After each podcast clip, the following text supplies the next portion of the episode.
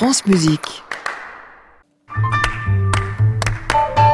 Bonjour Christian Merlin. Bonjour Saskia. Alors non Saskia, je ne me suis pas trompé d'émission. Je sais que ça n'est pas la tribune des critiques de disques, mais j'aimerais faire une petite comparaison. Si on écoutait le tout début du sixième caprice pour violon de Paganini.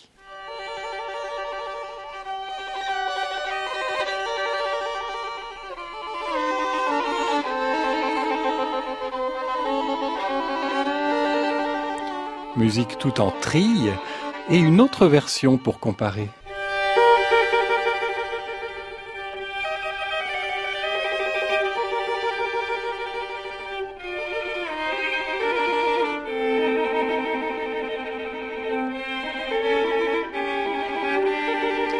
Alors, qu'est-ce qui s'est passé Allez-vous me demander?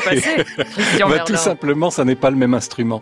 La première version était classique, une version pour violon. La deuxième était jouée à l'alto. Et ça change tout. Euh, ça change le son, ça change l'esprit de la musique. Dès qu'on a un violon, il y a un côté tout de suite un peu plus brillant, alors que l'alto apporte cette chaleur, cette sensualité incroyable du son, cette profondeur du son, euh, qui fait oublier l'aspect démonstration technique pour euh, ressembler à une voix humaine. Qui a fait ça? C'est Pierre Lénaire. Pierre Lénaire fait partie de ces artistes dont j'aime parler ici, d'abord parce que on ne le connaît pas assez tout simplement euh, pour une raison, c'est un musicien d'orchestre.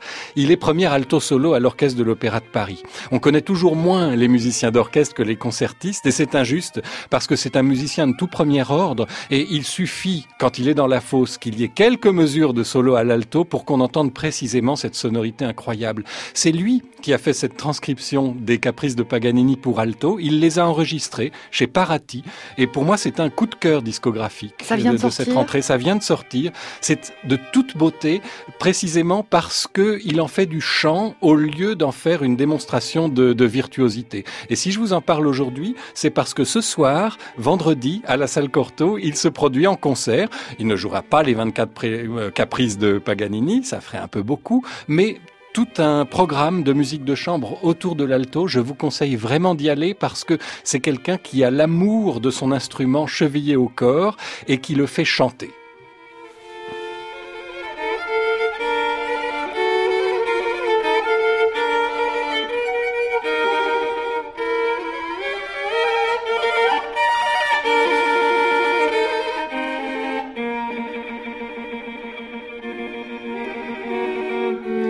Savez quoi, Christian?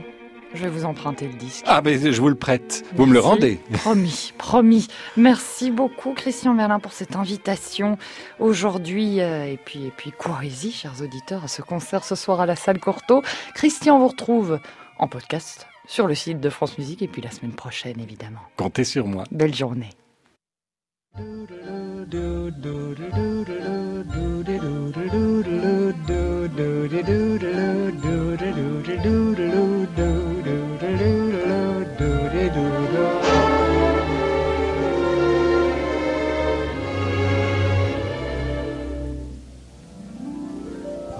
Singing in the rain, just singing in the rain.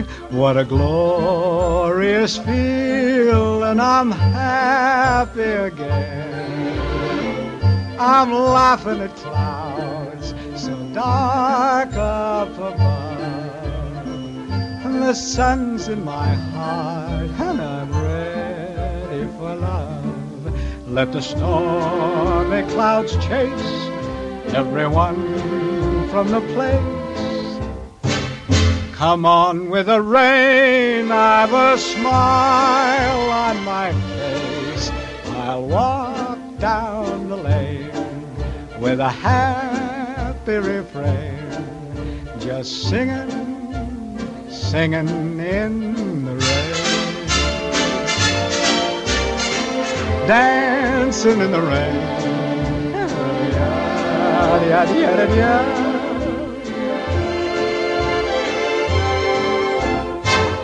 I'm happy again.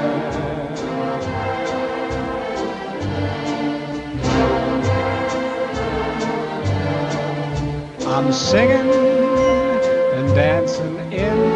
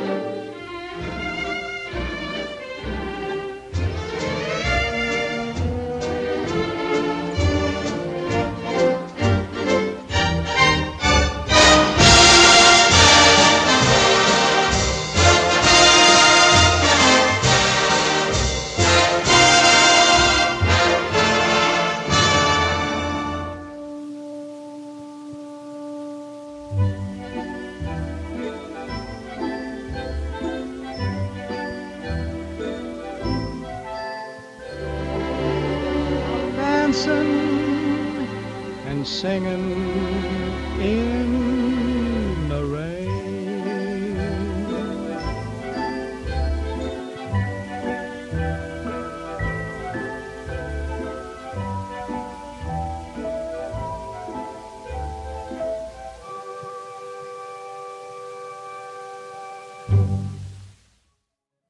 Chantons sous la Wonderful Town. C'est ce qui vous attend dimanche dans l'émission 42e rue de Laurent Vallière qui recevra à cette occasion Dan Burton, chanteur principal de la comédie musicale Singing in the Rain qui se joue actuellement au Grand Palais, dans une mise en scène de Robert Carsen, que nous recevions d'ailleurs jeudi dernier sur, euh, France Musique. Mais l'émission 42e rue de Laurent Vallière, ce sera en direct et en public au studio 105 euh, de France Musique ce dimanche à 11h. Euh, pour y assister, réservation indispensable, ça se passe du côté du site maisondelaradio.fr. À réécouter sur francemusique.fr.